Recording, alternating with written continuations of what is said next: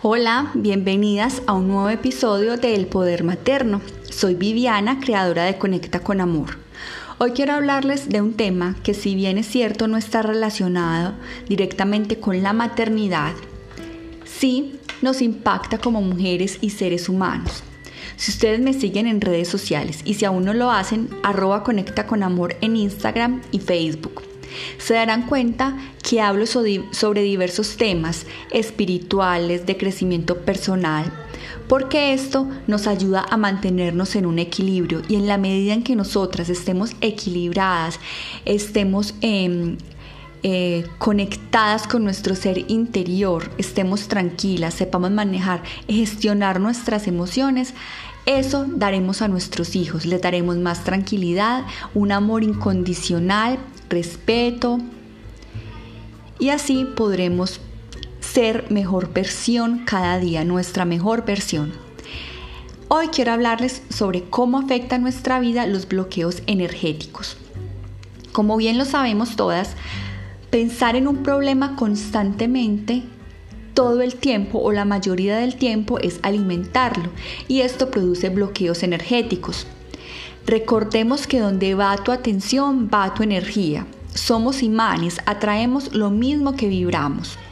Entre más equilibradas nos encontremos, estaremos en el lugar adecuado, en el tiempo adecuado, en plena sincronicidad de eventos, personas y proyectos para avanzar. No quiere decir que tengamos una vida perfecta y sin problemas, porque la vida son aprendizajes, pero sí sabremos cómo gestionarlos y la mirada que tengamos sobre estos problemas, inconvenientes y aprendizajes será diferente.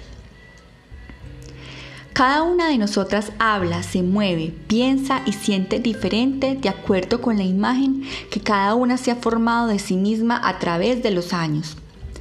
Debemos aprender a observar, sentir y escuchar a nuestro cuerpo. Él nos habla a través de los síntomas, ya sea en estados de ánimo o en enfermedades. Vamos a hablar un poco sobre los bloqueos energéticos en los chakras. Bloqueo del séptimo chakra o bloqueo espiritual. Se sitúa en la parte superior de la cabeza. Energías relacionadas con nuestra conexión interna, con la conexión con el universo y sentirnos parte de él. A nivel físico, se puede manifestar un bloqueo con enfermedades de la cabeza, están relacionadas a este centro, todas las enfermedades de la cabeza, así como enfermedades mentales de difícil diagnóstico. Bloqueo del sexto chakra o bloqueo cerebral. Se forma por no expresar verbalmente lo que pensamos o sentimos, por ignorar nuestra intuición, pensar una cosa y hacer otra. A nivel físico, energías relacionadas con la intuición y pensamiento activo, inteligencia, sabiduría interna. La negativa a ser receptivo e introspectivo conlleva a ciertas enfermedades, como trastornos neurológicos, ceguera, sordera, dificultad en la médula espinal, migrañas, dolores de cabeza, ansiedad, nerviosismo, depresión, esquizofrenia, epilepsia, confusiones, generan dolores de cabeza, migrañas y vértigos. Bloqueos en el quinto chakra o bloqueo de comunicación, localizado en la zona de la garganta. Las energías relacionadas con la expresión de los chakras inferiores como la expresión de seguridad, placer, control y amor.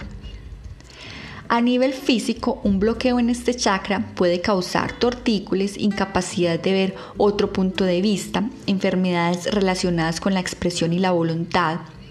Afecta el sistema inmunológico, la garganta, la tiroides, esófago, cuello, dientes, quijada, los temores de expresión personal, conflictos con expresar de forma abierta y efectiva nuestra fuerza de voluntad, sentimientos, necesidades, por miedo al ridículo, vergüenza, crítica. Ciertas adicciones como fumar aparecen relacionadas con este chakra.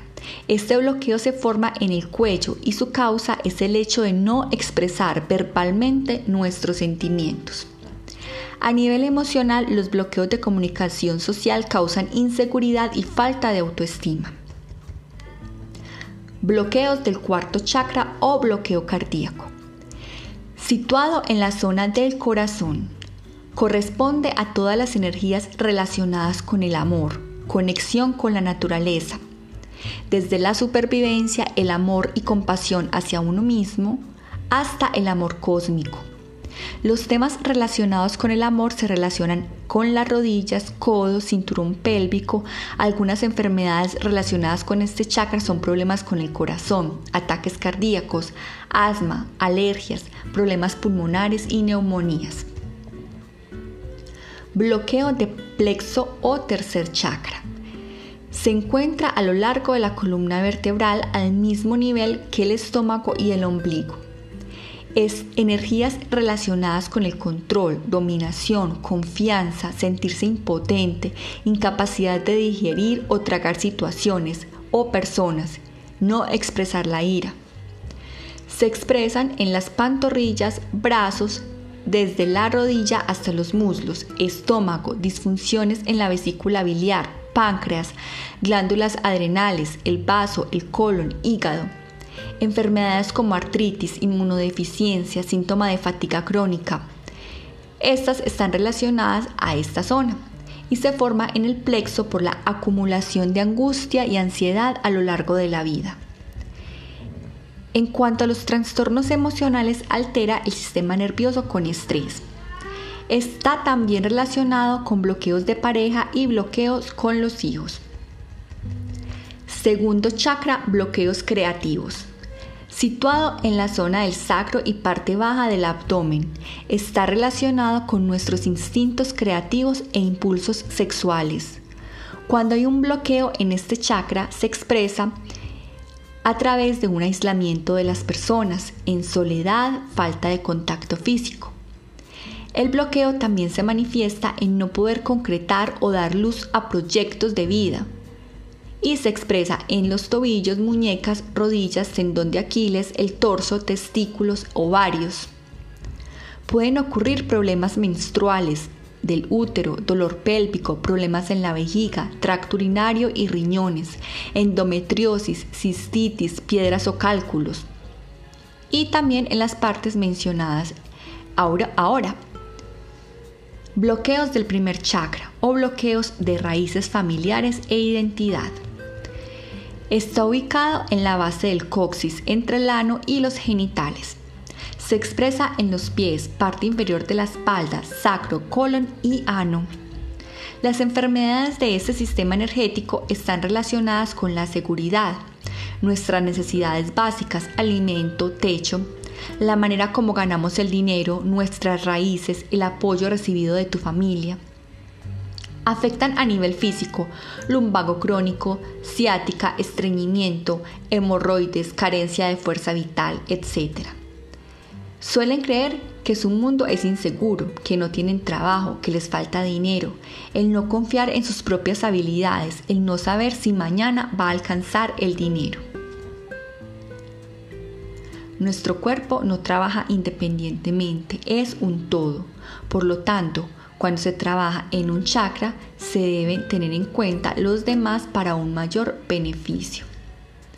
Amigas, hasta acá este episodio. Si les gustó, compártanlo. Síganme en mis redes sociales. Un abrazo.